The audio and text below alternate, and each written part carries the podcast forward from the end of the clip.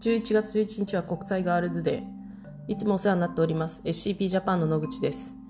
10月11日はインターナショナルデイオブ the Girl's Child。国際ガールズデーです。国際機関が定めている〇〇デーというのはたくさんあるのですが、いつも自分の団体ができたらその〇〇デーに合わせて何かしたいなと思っていたので、小さな一歩が嬉しいです。1995年は第4回世界女性会議で北京宣言と北京行動綱領が採択された歴史的な都市です。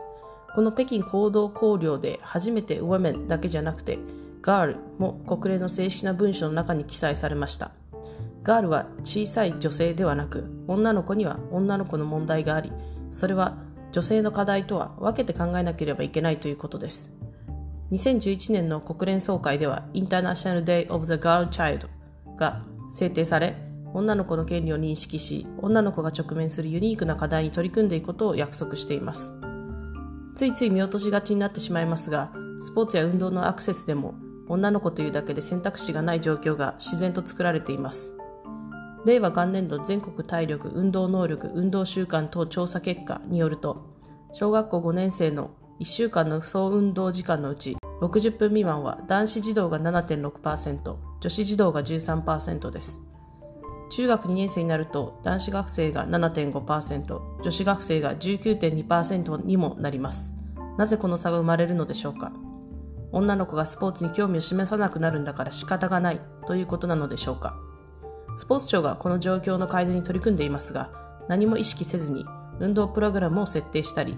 何も意識せずにスポーツイベントやプログラムに子供を募集すると、自然と男の子が集まりやすいという状況が作られてしまうということです。